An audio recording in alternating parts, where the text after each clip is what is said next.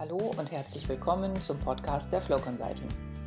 Ich bin Annelie Gabriel und gemeinsam mit meinen Kolleginnen und Kollegen informiere ich Sie hier regelmäßig über aktuelle Trends, nützliche Tools und interessante Thesen rund um die Themen Change Management, Leadership und HR.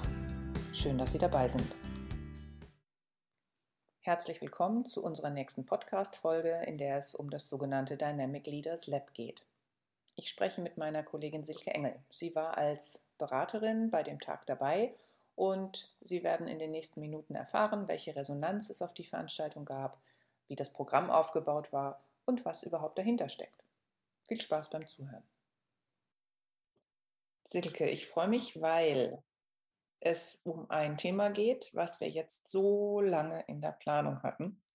Das ist Dynamic Leaders Lab. Es ist so oft Corona zum Opfer gefallen und jetzt hat es endlich stattfinden können. Und seitdem es stattgefunden hat, hatten wir beide aber tatsächlich noch keine Möglichkeit, darüber zu sprechen. Und mhm. das finde ich jetzt eine wunderbare Gelegenheit, das gleich mit einem Podcast zu verknüpfen. Gleich meine erste Bitte an dich, vielleicht kannst du für die, die noch nie was davon gehört haben, mal ganz kurz erläutern, worum geht es denn bei diesem Dynamic Leaders Lab? Ja, guten Morgen, Annelie. Also ich freue mich auch, dass wir auf dem Weg mal sprechen können.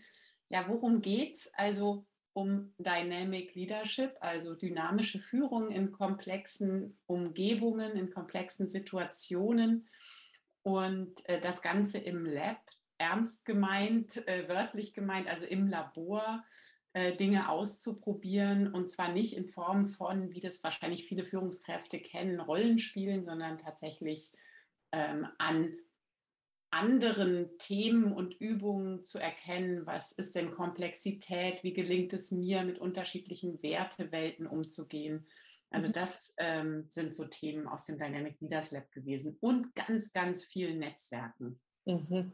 Also Labor klingt natürlich ganz aufregend. Wo war denn das Labor? Hm, das Labor war da, wo wahrscheinlich noch nie ein Labor war, nämlich im Schloss. Also ich glaube, wir hatten ja noch kein Labor. So, und da kamen also die Teilnehmenden, die über Jahre jetzt quasi treu geblieben sind, kamen dann zusammen. Ein guter Mix, vermute ich. Das war ein guter Mix. Also es war tatsächlich, äh, wir waren sehr dankbar. Es gab wirklich Teilnehmende, die haben sich irgendwie im Februar 2020 das erste Mal angemeldet und kamen dann im Februar 2022 endlich dazu, dann auch mal teilzunehmen. Mhm. Die sind wirklich treu jeder Terminverschiebung aufgrund von Corona hinterher äh, gelaufen sozusagen. Mhm. Ähm, zum Glück hat es sich für sie auch gelohnt am Ende, so war jedenfalls das Feedback. Ja. Und die kamen aus der Automotive-Branche, aus dem Fahrradgeschäft, aus der Logistik und auch aus dem Energiesektor, also ganz unterschiedliche Sektoren. Das mhm. war schon allein das war besonders. Wer war denn die Zielgruppe?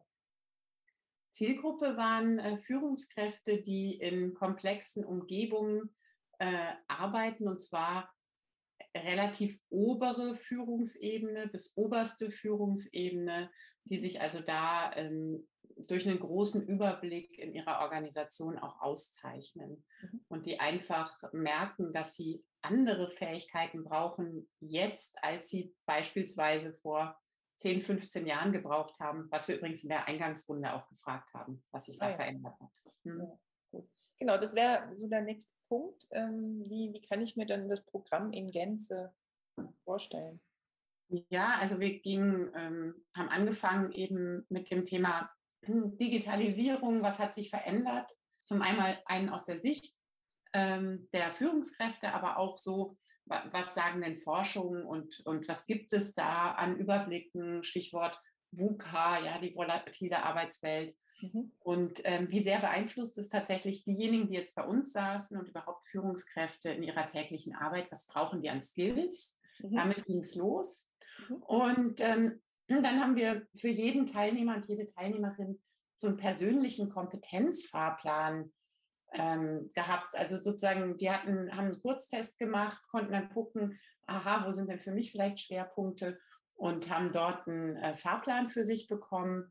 Haben sich, wir haben uns mit dem Thema Komplexität auseinandergesetzt. Also wann ist es noch kompliziert, wann wird es komplex? Mhm. Und ähm, auch verschiedene Übungen dann dazu gemacht und sind dann noch äh, zu unserer Studie gekommen. Also es gab ja eine Flow-Studie zur Change, Complexity und Leadership. Mhm. Und äh, von dort ausgehend Richtung Wertewelten, was sehr spannend war und äh, alle sehr interessiert hat.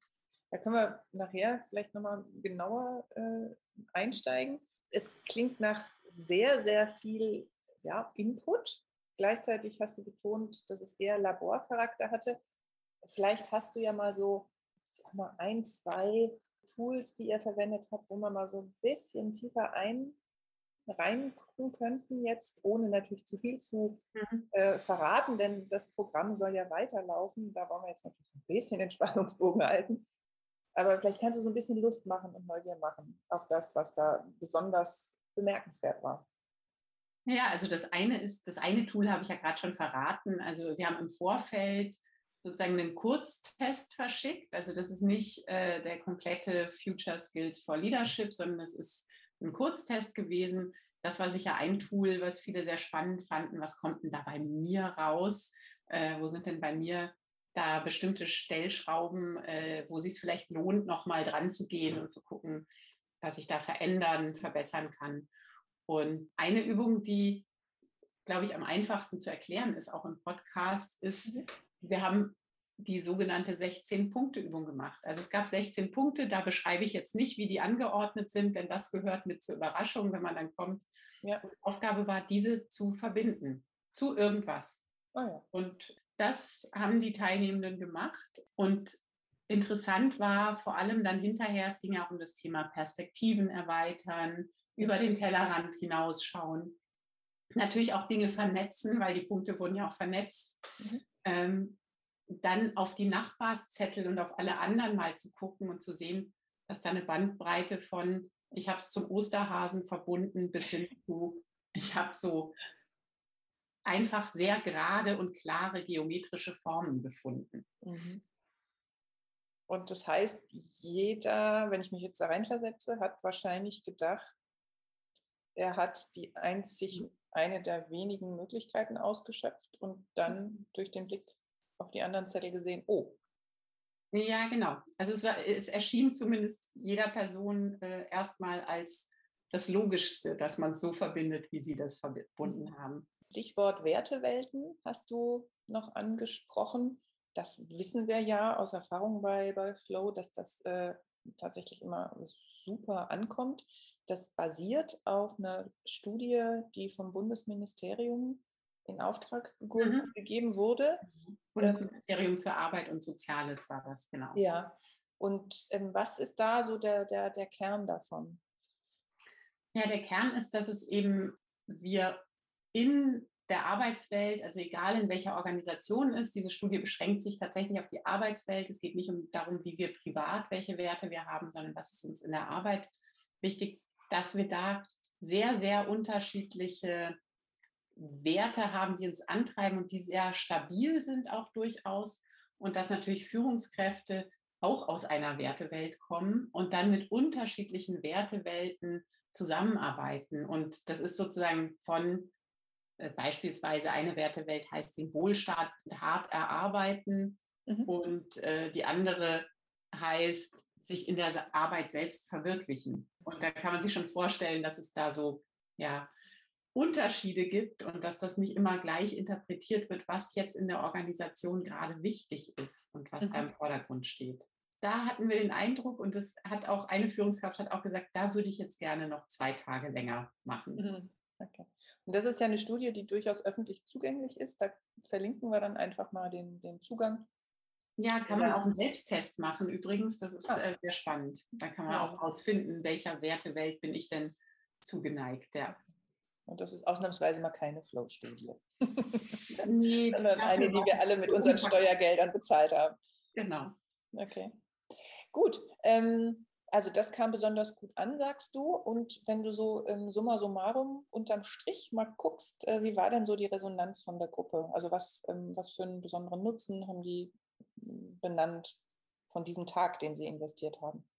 Ja, also was die äh, besonders geschätzt haben, war die hohe Flughöhe, sage ich mal, die ich auch so empfunden habe. Also wirklich dieses mal raus aus dem Alltag und drauf gucken auf das große Ganze und das mit anderen Führungskräften, die ähnliche Verantwortungen haben, äh, die ähnliche Herausforderungen haben, obwohl sie aus anderen Branchen kommen. Mhm. War auch immer mal wieder die Frage, wie machten ihr das bei hm, hm, hm? mhm. und äh, da wurde also wirklich ein Erfahrungsaustausch auch gesucht.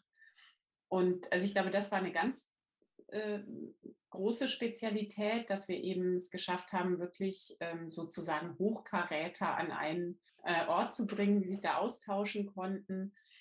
Und äh, das andere, was die Teilnehmer auch begeistert hat, war, äh, dass es interaktiv war, dass wir viel ausprobiert haben, aber es eben nicht die klassische, was sage ich in Situation X, wenn Mitarbeiter Y das und das macht, mhm. sondern dass man ein bisschen weiter reflektieren konnte. Mhm.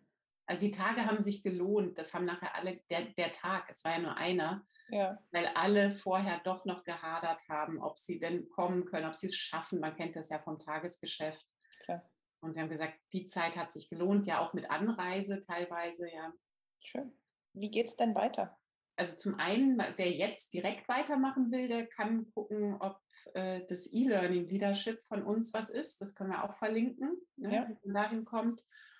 Äh, da sind auch einige Themen, die wir im Dynamic Leaders Lab haben, kann man sich da angucken. Da fehlt natürlich der Netzwerkteil, aber mhm. ansonsten kann man da entweder eher an der Oberfläche lang, also schon, dass man einen guten Eindruck kriegt, aber so spielerisch durchgehen. Mhm. Oder man kann richtig, richtig tief eintauchen und ist nachher wirklich fachlich schon quasi auf dem neuesten Stand, weil wir auch ganz viele Dokumente hinterlegt haben und so weiter. Also das hängt auch davon ab, wie viel Zeit und wie es mich reinzieht, vielleicht ins mhm. E-Learning, wie viel ja. ich nutze.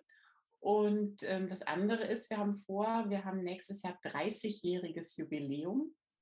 Bei Flow Consulting? Bei Flow Consulting, genau.